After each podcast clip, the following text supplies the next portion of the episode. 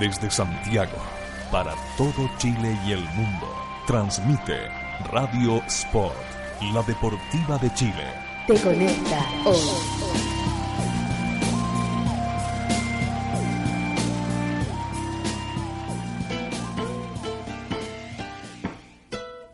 Porque la literatura y el deporte se unen. Aquí comienza Libros a la cancha. Desde este momento, Matías Claro te invita a descubrir lecturas, textos, historias y escritores en la voz de nuestros destacados invitados. Libros a la cancha es un proyecto financiado por el Fondo del Libro y la Lectura del Consejo Nacional de la Cultura y las Artes. Solo en Radio Sport, la deportiva de Chile. Te conecta hoy.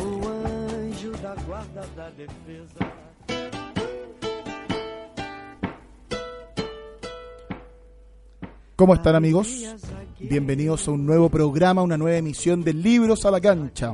Arroba Libros a la Cancha, Twitter e Instagram, Libros a la Cancha en Facebook y librosalacancha.cl. El invitado de hoy es un escritor, autor, su primera novela, Una noche con Sabrina Love. Debutó con el premio Clarín en 1998 y llevaba al cine. Ese sí que es debut.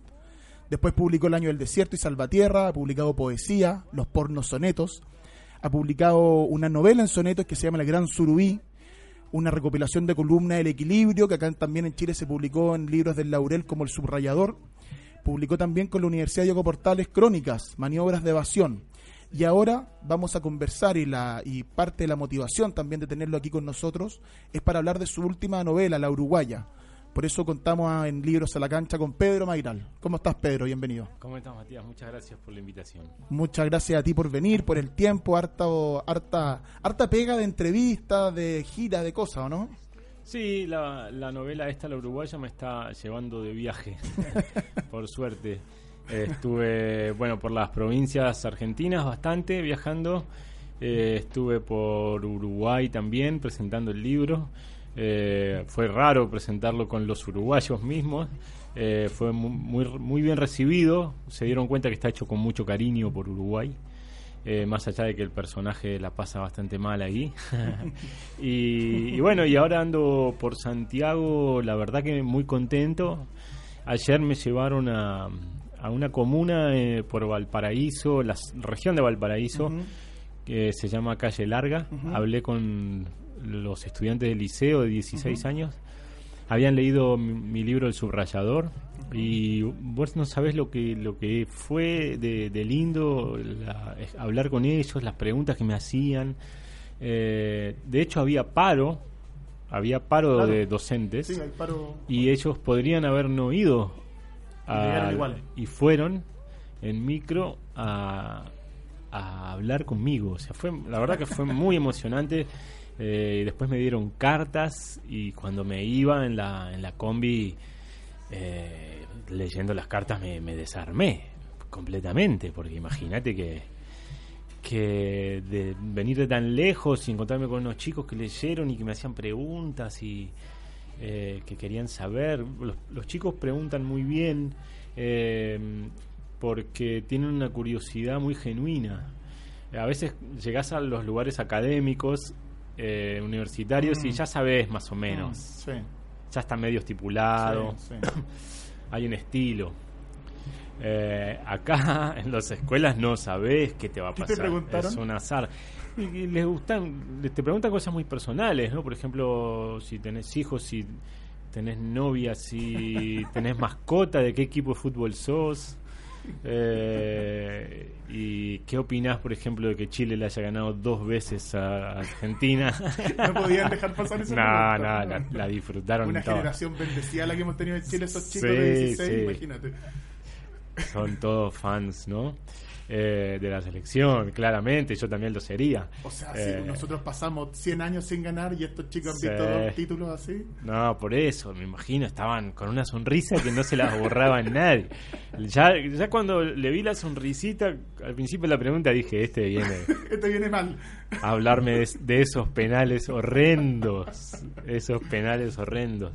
Así que fue, fue realmente una experiencia muy, muy emocionante y me permitió además conocer un poco mm, otra, otro lado de, de Chile, ¿no? Como una, no, no tanto el costado urbano, mm. sino una Chile más rural, ¿no? Eh, Una, tenemos una visita ilustre aquí que está saludando. eso, El- eh, sí, es que, bueno, Valparaíso es una ciudad muy especial. Sí. Fue. No, pero esto era la, la calle larga, era la por la región, pero no era la ciudad en Ah, sí. ¿eh? perfecto, perfecto. Era una región rural donde los chicos aparentemente después se meten en temas de minería, a estudiar, a estudiar, eh, a, a hacer em, eh, mano de obra, digamos, en minería. No sé cuán profundo en la mina entran esos chicos o si están más en un tema mm, de la- del, del lado de la ingeniería. Eh, o sea, era un, un sector eh, con, de pocas oportunidades, ¿no? Eso era un poco lo que se percibía. Y a la vez, y esto lo tengo que decir, me di cuenta de que hay un programa educativo muy fuerte donde le están prestando atención a esos chicos, ¿no? Porque invitaron a un escritor que viene de la Argentina a hablarles. Es decir, no... Y, que hayan, y que hayan leído el libro, es decir, hubo Sí. un trabajo, una tarea de leer el libro. O sea, me, me pareció que, que hay una intención eh, educativa en Chile. No sé si esto es general, si puedo hacer una generalización, la verdad. Pero es lo que vi. Sí, claro. Me pareció que había una intención en los programas educativos que me, que me resulta interesante. Eh, que les prestaban atención a esos chicos, no estaban abandonados a la buena de Dios, bueno, con un maestro que ya ni sabe qué darles, viste, Eso, esas escuelas rurales Sí. que a veces ves en la Argentina que están abandonadísimos, están abandonadísimos los chicos sin, sin oportunidad, sin, sin que les presten atención, el Estado ya se olvidó completamente. Eh, entonces, eh, eso es, eso es por lo menos lo que vi, para mí fue, fue muy lindo, fue muy, una muy linda historia, una linda historia. Haz lo que cuenta. Y de las cartas, te fuiste leyendo las cartas en el Sí, camino. de regreso? pero eso, eso fue un poco lo que me quebró, ¿no? Porque las cartas eran puro cariño, puro cariño, y me hablaban de la lectura, de que habían hecho el libro, y, y- y eran muy entrañables, me hablaban de su familia, ¿no? Entonces eso fue lo que me quebró en la Mm. combi. Nadie, o sea, por suerte yo estaba en, las- en asientos de atrás y no, no me veían, porque era un papelón, un papelón de lágrimas y mocos. Y soy, soy duro de, de llorar, ¿eh? No, no, pero no, no lo digo por hacerme el machito, pero me crié en una cosa de los hombres no lloran y me acostumbré a, en general, no lloro. Muy pocas cosas me hacen llorar. Solamente el cariño eh, me hace llorar, ¿no? El, eh, Es que más yo creo que te puede haber pillado desprevenido. No te esperaba eso. sí. Sí, exactamente. Es linda la historia, fíjate. ¿no? La- o sea, yo sé que hacen esta gira y que llevan escritores porque lo han hecho en otra, con en otras eh, actividades, digamos. Eh, no sabía si lo de las cartas, no sé si habrá sido una iniciativa de los profesores. Fue de la profesora, yo Pero creo. muy bonito. Porque me pidieron que yo les escribiera una carta primero a ellos. Y entonces yo les escribí una carta así, sí, como medio graciosa, donde les decía que, bueno, por suerte los textos son cortos.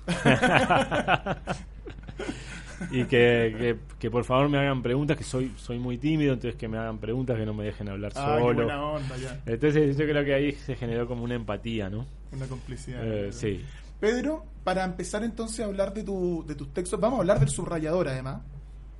Quiero partir sí con la uruguaya. Sí. Cuéntanos un poco de la novela La Uruguaya, a los Sí. amigos que nos estén escuchando, con qué se encontrarían en este libro. Bien. La uruguaya es, mi- me gusta definirla así, es la historia de un tipo de 40 años que cruza de Buenos Aires a Uruguay a buscar unos dólares en tiempos del cepo cambiario, ¿no? Pero también a encontrarse con una chica uruguaya que conoció el verano anterior. Quedó Con la una- que quedó pendiente algo. Quedó pendiente porque eh, eh, tuvo como una especie de acercamiento que eh, de- no del todo consumado con, con esa chica hermosa y entonces se quedó loco, quedó loco, ¿no? Viste que lo que no se consuma eh, queda queda mucho más prendido fuego Sí. que lo que sí se consuma que entonces eh, quedó enloquecido él está casado en un está con un matrimonio así resquebrajándose y eh, este cruce a Uruguay para él es una liberación de, de- no solo la, la trampa en sí sino sentirse que puede ser otro y además va por fin a juntarse con este dinero que lo va a Sí, que salvar, lo va a salvar. lo va a salvar porque está sin, está sin plata y entonces, bueno, estos son unos adelantos que le van a pagar de una editorial. Si los cambia esos dólares en Buenos Aires, los recibe en Buenos Aires, es la mitad de la plata. Y porque- por eso justifica el viaje a Uruguay. Claro. Mm. Y es algo que se hacía mucho, que la, la gente hacía mucho. Nótese, la gente hacía mucho. Eh, ellos. Eh, porque sí, estaba, era la época de lo que se llamaba el dólar blue. Sí. Eh, el dólar blue, eh, el dólar oficial, había Sí. un dólar paralelo, había, había un dólar inmobiliario, había muchos tipos de dólar, no se sabía cuánto valían las cosas. Un momento de bastante incertidumbre. Y era realmente eh, conveniente cambiarlo en lo informal. Y claro, era, la- era como recibir la, la mitad de la plata, si Claro. no. Entonces, eh, la gente hacía mucho eso, de ir a, a Uruguay por el día. Se tomaban el, el buque ese que cruza el río de la Plata y volvían. Entonces, el tipo ya de, de entrada eh, va con ese plan. Va a ir, de paso de- se encuentra con esta chica y, va, y vuelve. Por supuesto, como estamos hablando de la literatura, No le todo. sale como planeado planeaba. no le sale como planeado. Eh, por eso hay una historia, ¿no? En, la, en el inicio de la novela, tú lo dijiste ahí al- cuando estabas contándonos del, del argumento, él parte en un matrimonio, eh, o sea, él, el, el protagonista, Lucas, está en un... Lucas Pereira. Lucas además acá es Lucas, La Plata. Sí. Además. Sí, claro, ahí en un momento hago un juego con eso Sí. también, en Argentina también. Y, y el tipo eh, habla de este matrimonio con problemas financieros, donde él se siente un poquito, un poquito, sufre este prejuicio del macho proveedor. Claro, sí. Y, y él se siente muy mal y eso lo tiene en problemas con su pareja, su pareja le presta dinero. Sí. Y ahí hay toda una reflexión sobre la felicidad y la pareja y el dinero y lo que implican las obligaciones de...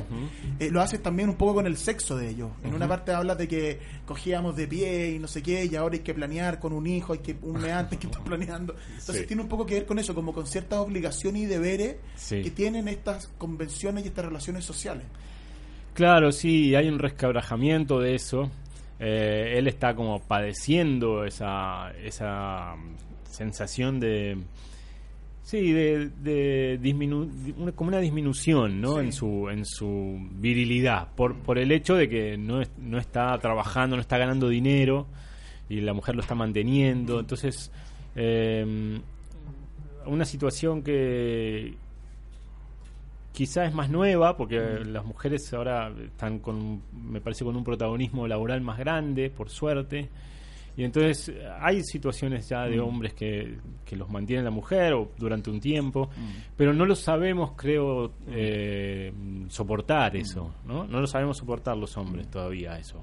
No, no, No. o sea, eh, seguimos siendo muy eh, imbéciles en el fondo. Sí, como el, el- el cazador que sale de la caverna muy- a buscar un... muy estúpido sí. en el fondo, claro. Eh, ¿Quién quisiera yo que me mantenga? Sí. Yo me ofrezco a que me mantenga. Hay un chiste de Kino que siempre me gustó, que es un cavernícola pintando una cacería de mamuts gigantes y bisontes. Un, un momento muy heroico está pintando.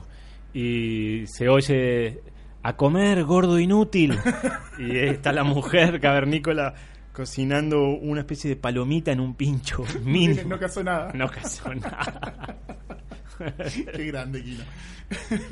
Así que sí, la, la novela va por el- un poco por el lado ese y, y- y ha- hago un- también como un, un panorama del, del sí de la pareja asfixiante, ¿no? Del, de la cosa Mm. Sí, eso te voy a preguntar. De los siamés. Los siamés. Sí, sí. Hablas la- de los siamés, de esta pareja, de que en qué momento se convierten en un monstruo de dos cabezas Sí, y que incluso claro. con el hijo se convierte en uno de tres. Sí. Cuando él tenía cierta privacidad, hace una reflexión sobre lo del mail, Sí. sobre de yo no te voy a leer tu correo, siente, respeto cierta privacidad, también Claro. tiene esa reflexión. Sí, exactamente. Él, él vive eso como una pérdida de su... De, ¿Qué sería? No, no, es, lo- no es tanto la identidad, sino como una intimidad cerebral. Mm. Eh, creo que eh, un peligro grande de lo, de lo que estamos viviendo con las nuevas tecnologías es una pérdida completa de, de la intimidad Mm. eh, y sería una intimidad cerebral. Me Mm. parece que cada vez más se nota, mm, tenemos como el cráneo de cristal Mm. se ve Sí, todo lo que sí, estamos sí. pensando, lo que estamos deseando. eh, y eh, si alguien ve tus mensajes y tu WhatsApp y todo es como eh, sabe todo acerca, acerca de vos y, y lo que buscaste en Google, por ejemplo. A, a casi todos nos avergonzaría que vean lo que buscamos en Google. ¿no? Eh, entonces, Bendito la- sea el borrador del historial. Sí, que viste que tiene una opción que dice borrar, el inicio de los tiempos. borrar desde el inicio de los tiempos. Sí, muy bien. Que debe ser todo mentira además. No, debe quedar, ya sabes, Eh, después te sale la publicidad todo, sí. igual. Queda todo ahí. Eh, yo no confío para nada en, en- en todas las redes, pero a la vez me entrego a, a que la idea de que mi vida no es demasiado interesante, Sí, la claro. verdad. Entonces, bueno, que miren lo que Mm. quieran. Pero es curioso Eh, imaginarse qué va a pasar con las biografías de los grandes autores contemporáneos en, el, en 100 años más. Las fuentes. An- O sea, las fuentes de las biografías de los grandes escritores son las cartas que mandaron Sí. y que las escribían durante varios días y que eran muy pensadas y muy cerebrales. Sí. Y hoy día, si tú eres capaz de tener, como decías tú, acceso al WhatsApp, al mail, al Facebook y al Twitter de una persona, Sí. le, es- es el riesgo de la transparencia. O sea, Sí, le total. conociste todo y Sí. con mis amigos los grupos de WhatsApp el- os rogamos para que nunca se publiquen porque No, claro. las declaraciones que surgen ahí son complicadas. sale, sale, Yo no, sale, por supuesto, sale no. lo peor, No, sale lo peor del ser humano. No, yo soy un tipo muy centrado. Había un tipo que decía eso justamente. Si un, digamos, si un extraterrestre ve eh, las fotos descargadas de mi celular, piensa cosas muy feas. ¿Por qué? Porque te manda, eh, tu prima te manda fotos del bebé y tus amigos te mandan fotos porno. Entonces, en el mismo historial de fotos hay fotos de bebés y fotos porno. Es O muy foto- horrendo. O la, de- o la del negro WhatsApp. Claro, sí, sí. Ent- Entonces, eh, hay que borrar todo eso. Sí, hay, claro. hay que borrar todo eso. Hacemos un Eh, llamado a la gente a que deje de mandar esas fotos. Sí, no, y luego el pasa es que los grupos son, Son un peligro. son un peligro. Entonces, a este tipo, a Lucas Pereira, el personaje, la mujer le lee un mail Sí. y le pregunta, ¿quién es Guerra? ¿no? ¿Quién es Guerra? Él, él además estuvo hablando dormido, Y dice guerra dormido. dice Guerra, página. ¿no? Esa chica se llama Magalí Guerra Zavala. Entonces, eh, de golpe él dice Guerra dormido. Que, ¿Sabes que una amiga me hizo una buena lectura? Me dijo, él en realidad nunca deja de hablar dormido. Es como que toda la novela Sí, pues. dice lo que no se puede decir sobre el matrimonio, sobre el dinero. Eh, es como que toda la novela es una especie de gran exposición. un eh, pensamiento de- del... Sí. Bueno, es que eso yo te lo iba a comentar a propósito de un poco de tu estilo, que lo tienen otros textos. O sea, tú, tú tienes un juego entre una descripción de la realidad, de lo que tú estás mirando, y eso va generando este pimponeo con el coro, con la tribuna contraria que tú describes, Sí. de lo que va lo que entonces se genera como una corriente de pensamiento sobre esto que me pasó, pero por qué, y eso te hace divagar y te lleva a otro lugar. Sí. Eh, entonces muy divertido ver que de repente él está andando en el, en el bus y va incómodo y, y eso le gatilla a pensar las palmeras, eh, las Sí. palmeras que va mirando en el camino sí. y piensa en las palmeras feas, entonces como es, es- es divertido el proceso mental. Me gusta eso que, que subrayás, lo del coro, ¿no? Sí. Eh, el coro en la tragedia griega era un corito que decía, no hagas eso. ¿viste? El héroe va hacia un lugar y el coro dice, no, esto va a salir mal. Y salía Este es todo el, mal. Es el comienzo de la ruina de toda la familia, ¿no? Eh, y es un poco el inconsciente el coro, Claro. eso es, eso es. Entonces Claro. él va lidiando con ese coro a medida que va viajando, se da cuenta de que se va a meter en problemas, se va, se va dando cuenta. Sí. Y además que, y no además puede que- parar, no puede parar. Y además que ahí está escrito en segunda persona. Ujú. Di- en un poco la mujer, Sí. a, la, a la de él, a la que queda en Buenos Aires, pero funciona con el lector, entonces Sí. tú piensas que y tú crees que, ta, ta, ta. Ujú. Entonces bien, es bien eh, esa construcción de la narrativa de, de la uruguaya y que también está en los otros textos. Sí. Yo también lo leí en el subrayador, también tiene Hay un tono medio confesional. como de divagar así. Sí. Mira, hay una cosa. Muy de eh, ensayo. Sí, hay eh, la novela. La novela me permitió hacer un- estos microensayos, ¿no? Mm. Eh, yo los llamo o momentos medio de, de stand-up casi, ¿no? Ah. Eh, por ejemplo, cuando habla sobre los médicos o cuando...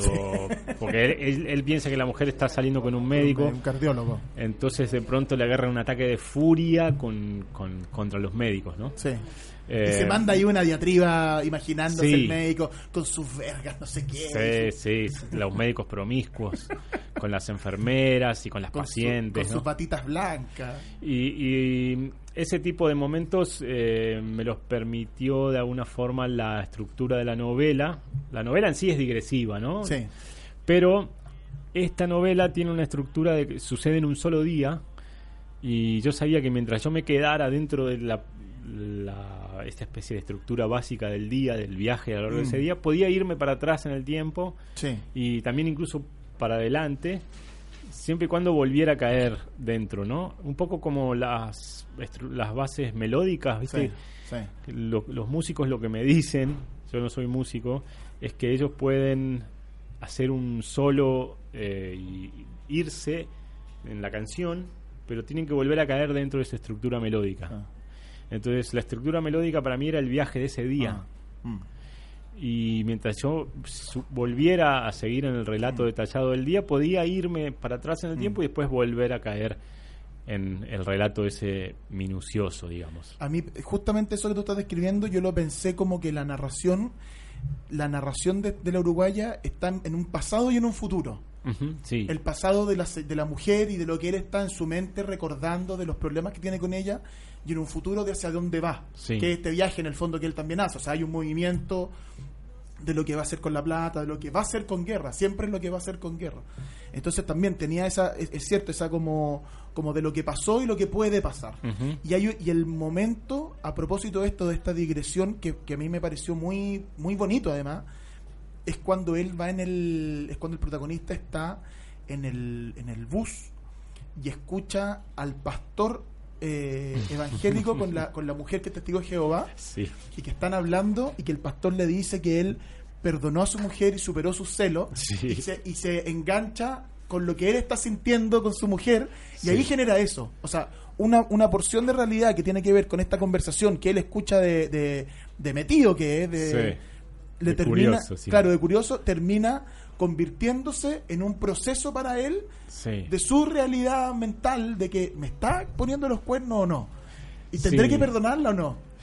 Claro, lo, mejor ejemplo que se me ocurre. Lo que pasa es que yo creo que la realidad no existe. Lo que existe es un recorte que cada uno hace. ¿No es cierto? Entonces, viste que hay días que, por ejemplo, ves muchas embarazadas por la calle. No es que hay más embarazadas que antes, mirando. sino que por alguna razón que te está pasando recortaste justo eso, ¿no? Eh, entonces, eh, me parece que lo que le pasa al personaje es eso, recorta de la realidad que le- se le aparece a lo largo del viaje lo que lo interpela, ¿no? Lo que de alguna manera lo está, lo está tocando. ¿Quién arma esto? Pensé. ¿Quién me manda a sentarme justo delante de estos dos dementes que dicen cosas que me pegan directo en el centro? ¿Es uno el que está atento solo a las cosas que le competen y entonces recorta del infinito caos cotidiano justo lo que lo interpela? ¿O pasan cosas raras? eso es, eso es la- el momento en que el protagonista está diciendo por qué Sí, se pasa ¿quién, el... quién me mandó estos dos en el micro a hablar justo de este de tema atrás y mío?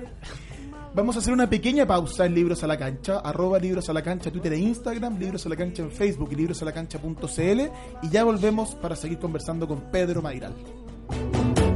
Pensa rápido e rasteiro, ou sai jogando ou joga bola. Escuchas Radio Sport, la deportiva de Chile.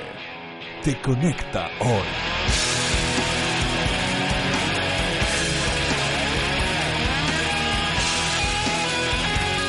Te conecta hoy. ¿Quieres trabajar con nosotros y ganar dinero? Únete a nuestro team Decide Natural. Te entregamos tu kit y estás listo para comenzar a ganar dinero extra desde tu trabajo, con tus amigos y conocidos. Escríbenos a contacto arroba decidenatural.cl y sé parte de nuestro team Decide Natural.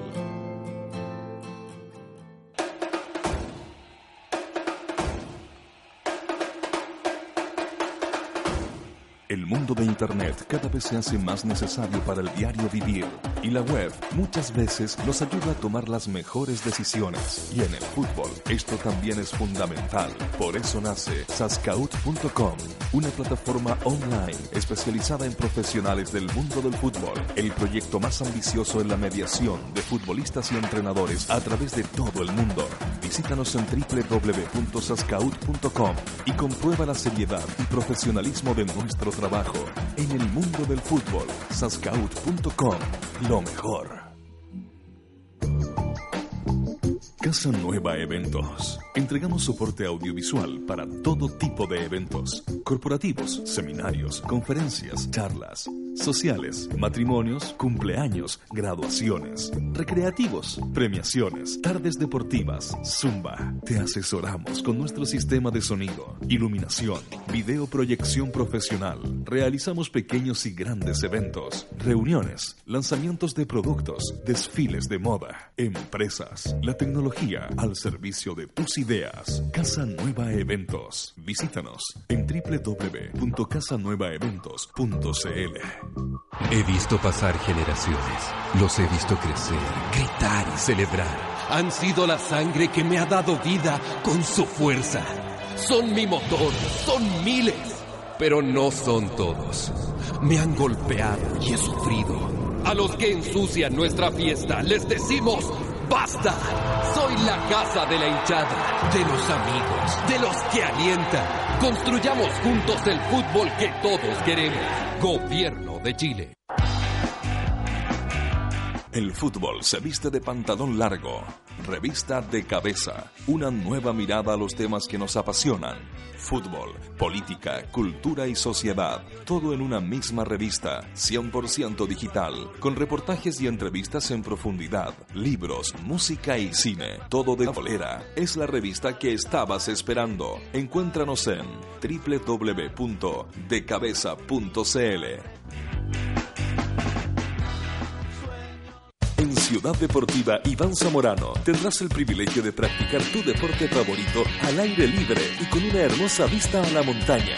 Ven con tu familia y amigos a disfrutar de nuestras instalaciones con estacionamiento privado y muchos beneficios pensados para ti. No dejes pasar esta oportunidad y visítanos en www.ivanzamorano.cl.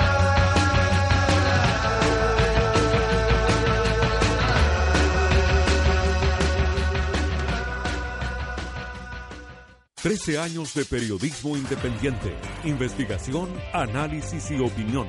Todos los meses en su kiosco y diariamente en www.elperiodistaonline.cl. Revista El Periodista, hoy más necesaria que nunca. Radio Sport, la deportiva de Chile, te conecta hoy. Hemos vuelto. Arroba a la Cancha, Twitter e Instagram, Libros a la Cancha en Facebook y librosalacancha.cl. Estamos conversando con Pedro Mairal, escritor argentino, autor de la, de la Uruguaya. Acá en Chile están publicados La Uruguaya, El Subrayador, Maniobras de Evasión, eh, Una Noche con Sabrina Love, creo que también por ahí anda. Seguramente también tiene que estar Los Pornos Sonetos, Tigre como los pájaros, Consumidor Final, se pueden encontrar. Así que hay harto de los libros de Pedro.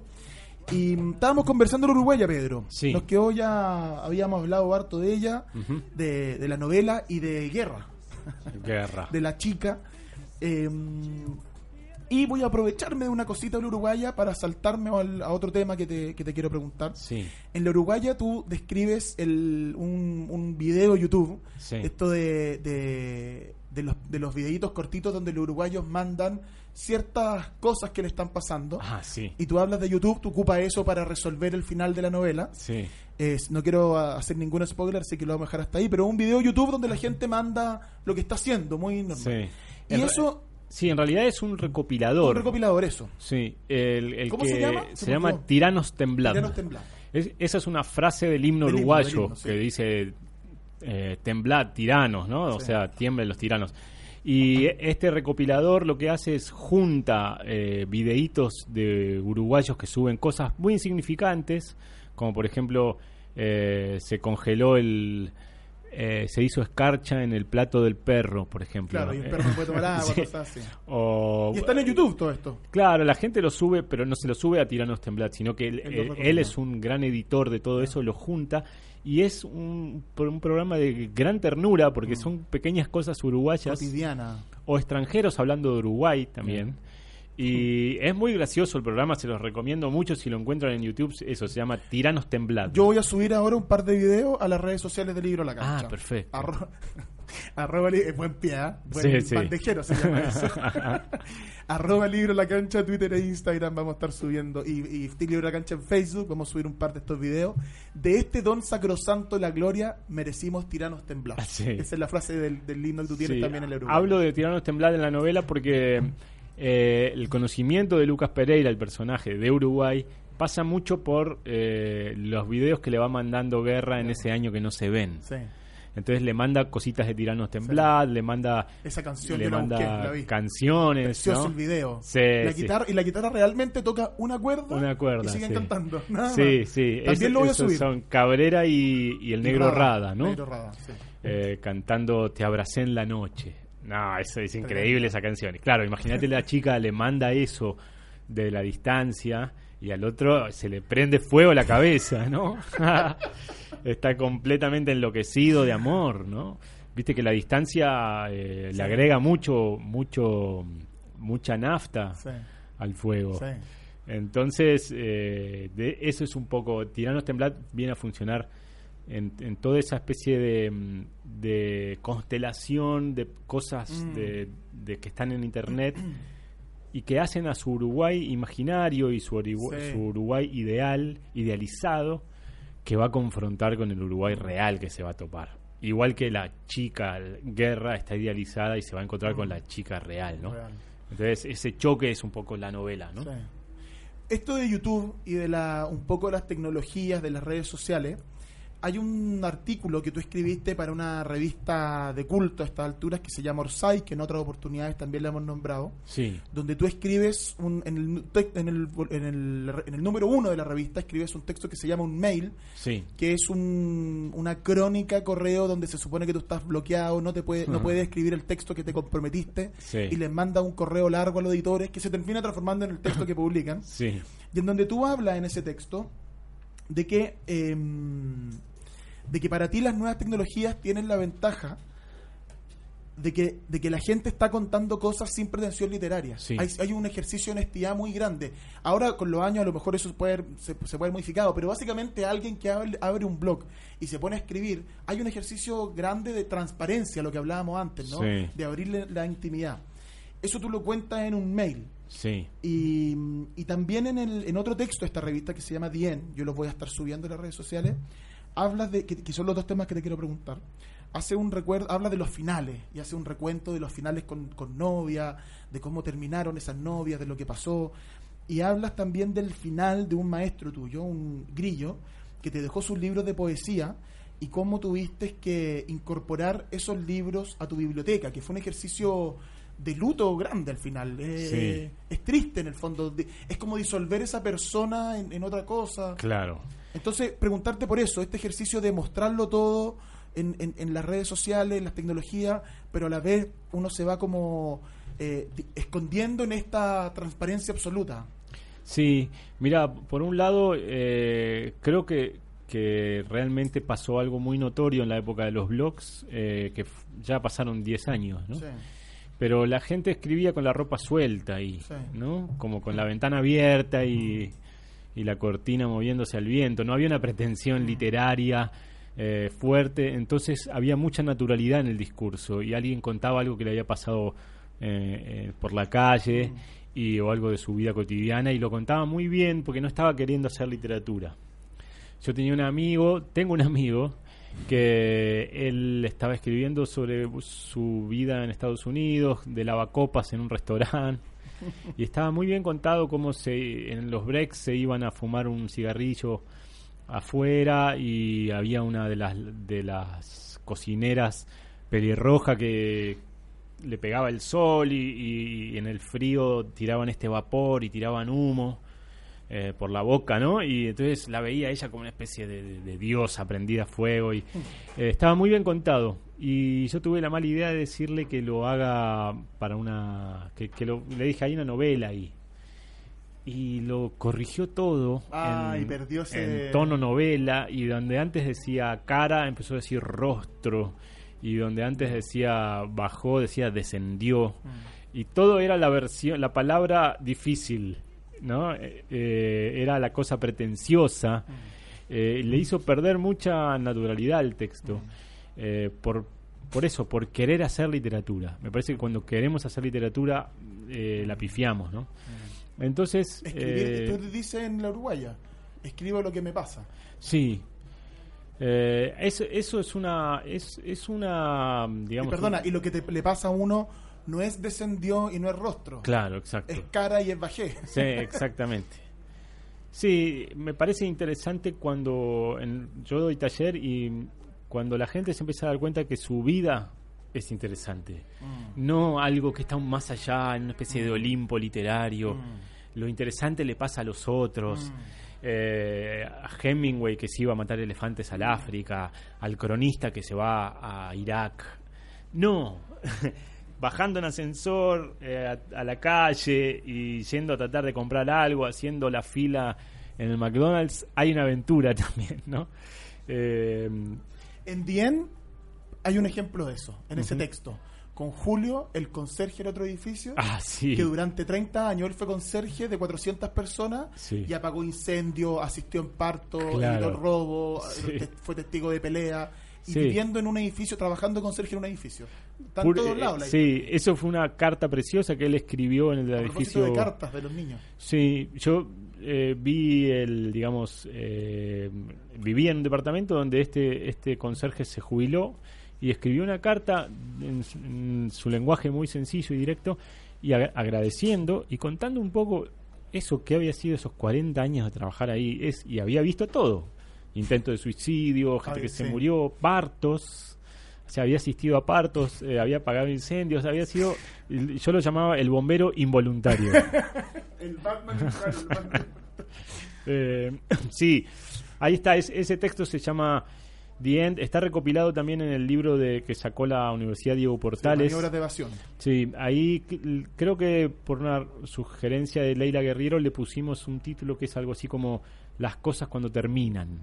Otro título, ¿no? Eh, Yo voy a subir la versión de Orsay para Perfecto. que los amigos la puedan leer y Sí, conocer. está prácticamente igual. La verdad que está prácticamente igual. Y tenés razón que ahí hablo sobre, sobre este que fue mi maestro, Grillo. Eso Y- es, pero ese en Orsay en, en- claro, en Dien también. Sí, sí, sí. Sí, en Dien. ahí hablo de Grillo. Grillo fue un gran tipo, un, un maestro que tuve, una especie de, diría gurú. Porque no era tanto la figura del maestro, era un tipo que era muy generoso. Fue mi maestro de taller literario. Y, y la verdad que fue, fue amigo. Y, y él me juntó con un grupo. Él armó el- un grupo Un que fue eh, realmente es- nos seguimos viendo hoy día sin que él esté vivo eh, así que un poco eh, como los apóstoles que se juntan después lo, lo seguimos sí totalmente un tipo muy muy genial que había sido amigo de Borges y cuando digamos al morir él me dejó sus libros de poesía ¿no? a otro amigo le dejó la ficción a otro le dejó la filosofía Ah, qué buena onda. y entonces yo, el ejercicio de dividir la biblioteca Claro. por persona. sí, como un legado, ¿no? Al fin y al cabo, eso es lo que nos quería Sí. dejar, ¿no? Y yo me llevé en unos bolsos los libros de poemas y me costó mucho tiempo desembalar eso. Y los tuviste que ir a buscar a su casa, te, los, Sí. los convocaron a que Claro, ustedes fuimos a la sabían casa. que él le estaba dejando esto desde antes. Sí, sí, sí, y, y sabíamos. De hecho, cuando él me dijo un día, "Te- es toda esa sección de poesía te la voy a dejar a vos. Entonces yo miré y le dije, bueno, ponete las pilas, Grillo, a ver si nos vamos muriendo rápido. y se reía, se reía. ¿Y él de qué murió? Eh, estuvo, aguantó todo lo que pudo porque era un tipo Pero eh, tenía que un cáncer, alguna un cosa. cáncer de garganta y que lo llevó a, a después tener una sonda gástrica y demás. Eh, pero aguantó todo lo que pudo y se, o sea, era un tipo que tomaba a los 80, seguía tomando y seguía teniendo novias de 30 años y eh, Y bueno, Félix de la Paolera. sí, Félix de la. Paulera. Él es, sí, Grillo. Félix de la Paolera. Está bueno que hablemos en presente de Grillo porque realmente es un tipo que está muy presente, en mi vida está muy presente y en lo de mm, mucha gente que fue a su taller. Mm. Mucha gente. Es lindo son est- Eh, estos referentes, estos maestros, de, de encontrar a alguien que te abre, los- sobre todo con la lectura, con los libros, que hay tanto y que uno se puede perder. Y de repente cuando es joven, una mala lectura te puede alejar de los libros. Sí. Es bonito cuando uno tiene a alguien que te, que te inicia. Sí, era eh, Grillo tenía una inteligencia muy grande, una lucidez enorme, eh, te hacía sentir inteligente hablándote. Eh, y era muy generoso con, con, digamos, corrigiendo los textos. No era un tipo que te corrigiera mucho, sino que él te iba guiando muy despacio, dejándote que te equivocaras, incluso que fueras buscando tu voz.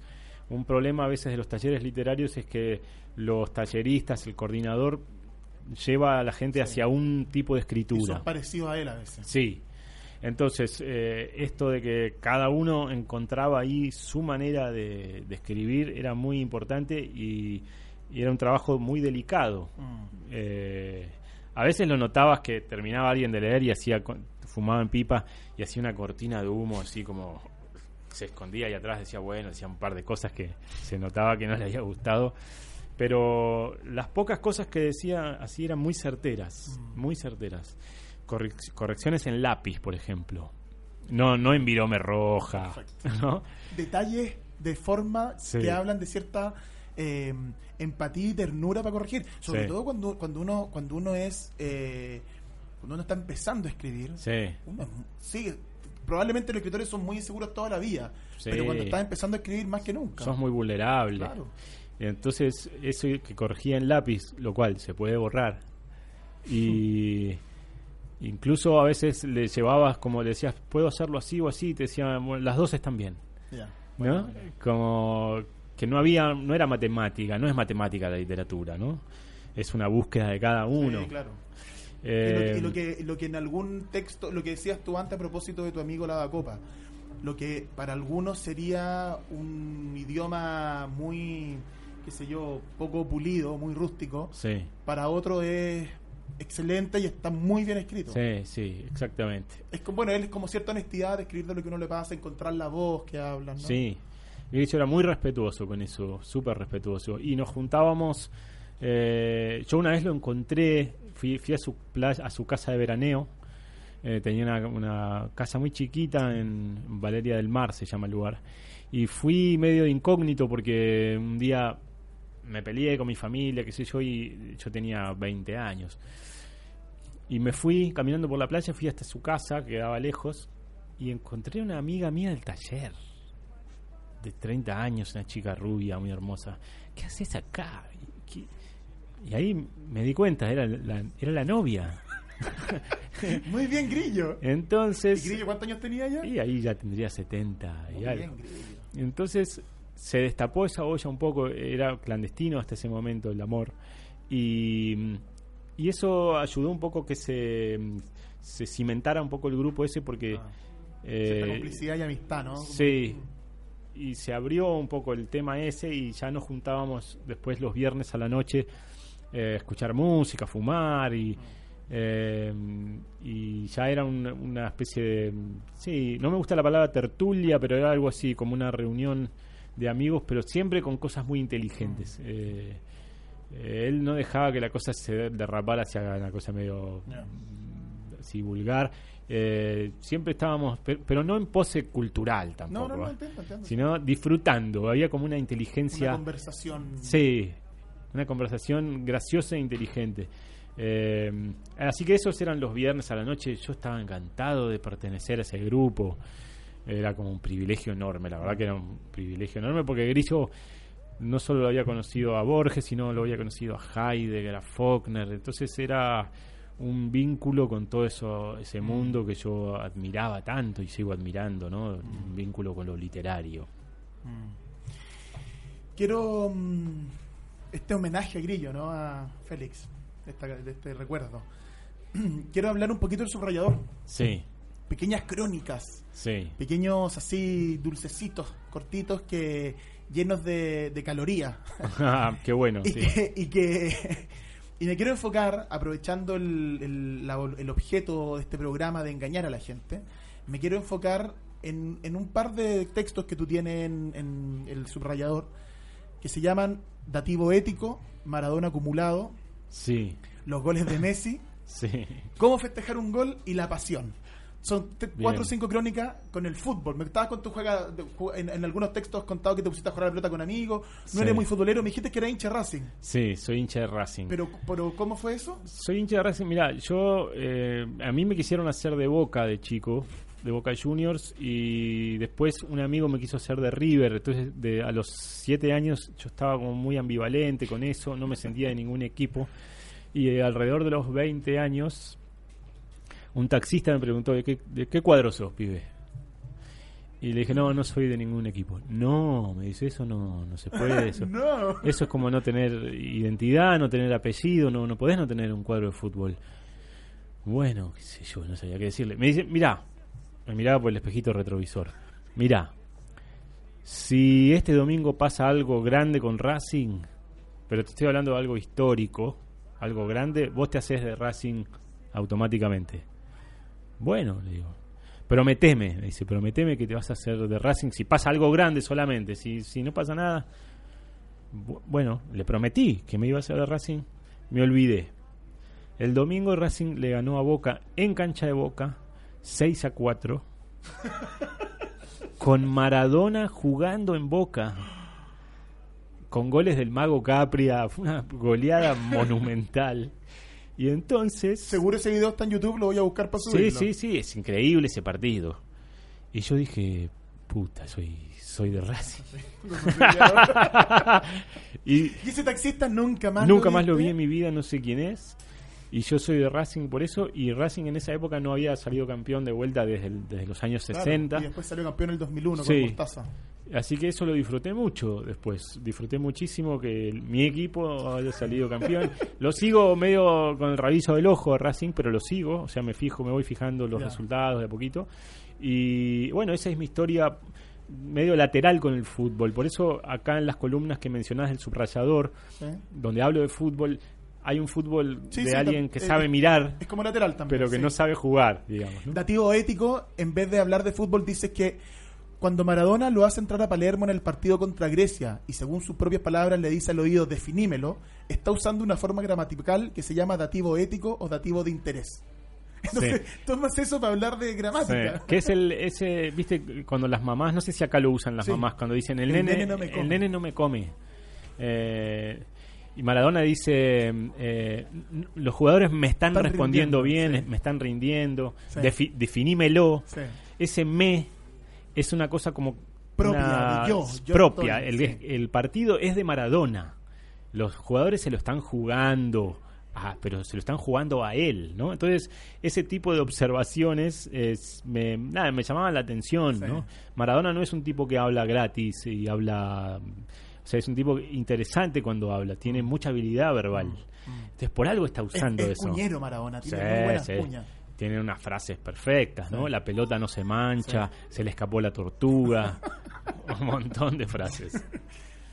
Y en, en- tú tienes después otra de Maradona acumulado donde hablas del gol de Maradona a los ingleses. Sí, eh, no entienden, en relación a los ingleses, no entienden ni prevén el individualismo latino.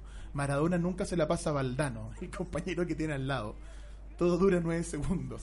claro. Hablas de Maradona, pero me quiero quedar con un texto que creo que además se vincula con lo de, bueno, hablas de Messi también. Eh, qué feo ser arquero contra Messi. Si estuviera hecho de palabras y sintaxis, ¿cómo sería un gol de Messi? Habría que empezar quizás con palabras extensas y certeras. Y aquí dice algo, yo me reí mucho con esto. Messi ya vio y por eso empieza a correr como si fuera a llegar tarde al gol ya escrito. Y cuando la agarra, se acelera el ritmo de la frase. Habría que empezar con monosílabos, voces cortas, amagues, ser casi preverbal. Medio autista, acá, ya, un, dos, chau, tres, bis, no, no, sí, sí, gol. Sí. es como, lleva, ¿cómo lleva un gol de Messi a palabra? Sí, Es sí, mu- es- El exactamente. ejercicio es muy divertido. sí, porque viste que Messi tiene un cambio de ritmo muy claro, ¿no? Sí. Los jugadores juegan con un, digamos... eh, A, cierta velocidad y Messi sí. hasta otra, sí. Sí, casi duplica la velocidad, hace una cosa muy rara. Entonces, bueno, la pregunta era esa, ¿cómo se hace eso con palabras, no? Ese amague, ese, ese amague genial. Y algo que a mí me gusta mucho ver los goles de Messi, como me gustaba ver los goles de Maradona, porque me hace sonreír. Es como una chispa de genialidad que decís, qué perfección eso. que es divertido incluso, te, te puede causar gracia. El gol que le Eh, hace al Bayern Múnich cuando vota al defensa. Claro, exactamente. en un meme. Sí, sí, que, que como que le- lo quebró en dos. El Sí. tipo se quebró y se cayó como una especie de, de- de torre, ¿no? Eh, y es muy divertido mirar cosas que no hay que mirar en fútbol. Por ejemplo, en los goles de Messi es interesante, y es lo que planteo en esa columna, mirar al arquero Ah, en vez de a, a Messi. sí.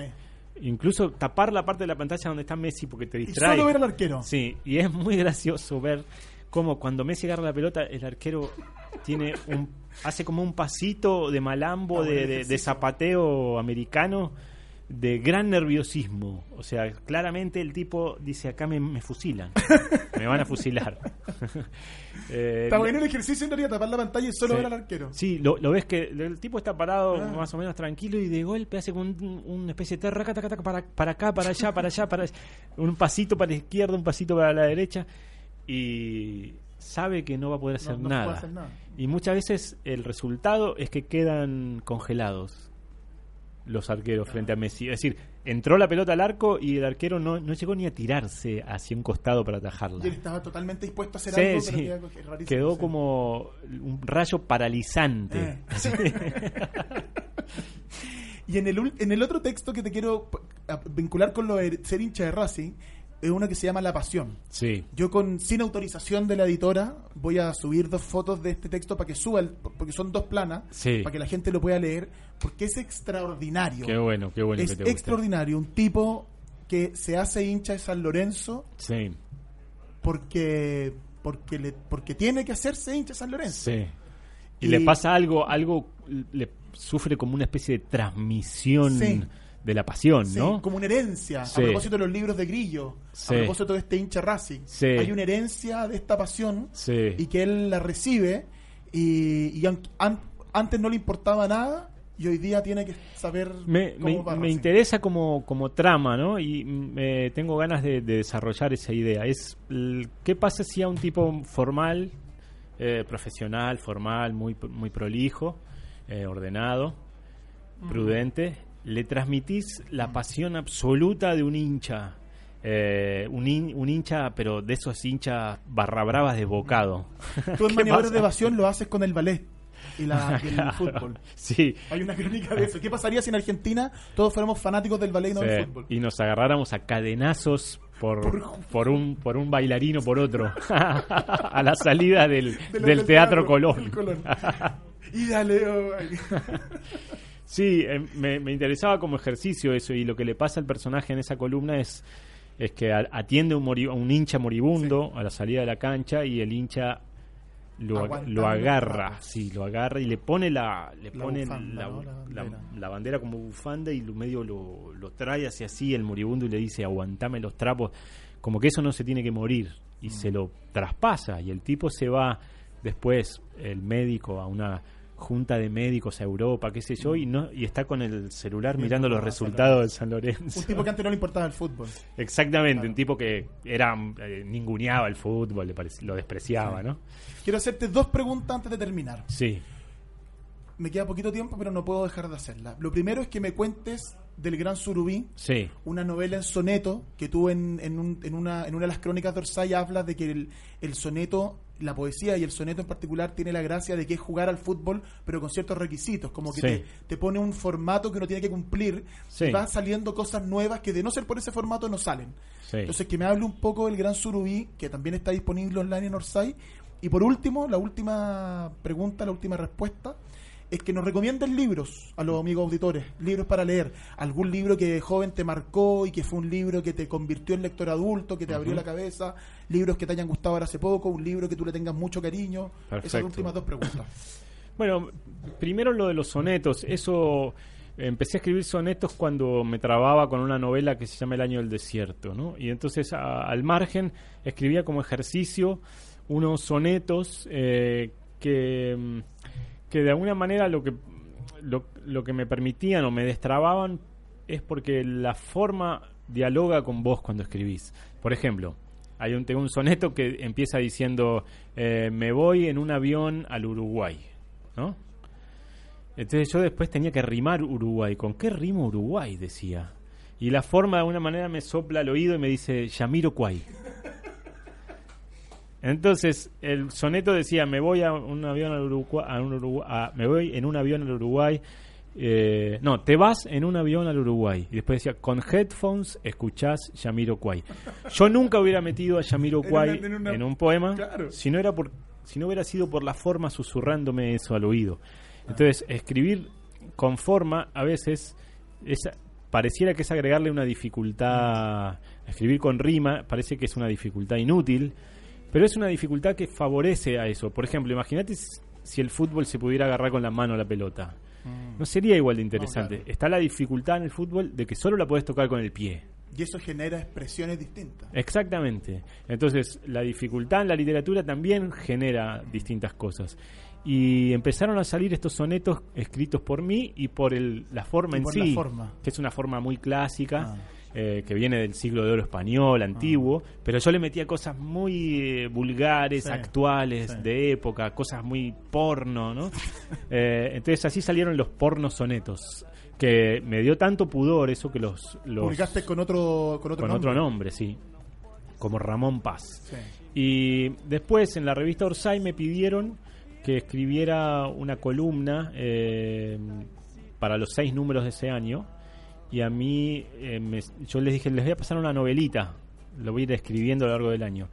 Y no me salía el primer capítulo en prosa. No me salía realmente. No, no sabía cómo escribirlo. Y dije, ¿qué pasa si lo pruebo en- como soneto? A ver, como si fueran estrofas del Martín Fierro, digamos, ¿no? Una especie de novela en, en verso. Y fue saliendo así. Le mandé al editor a el primer capítulo. Racing. Hincha de Racing. Le mandé el primer capítulo eh, pidiéndole disculpas. Diciéndole, bueno, me salió esto, no sé qué es, si no lo querés publicar, lo comprendo.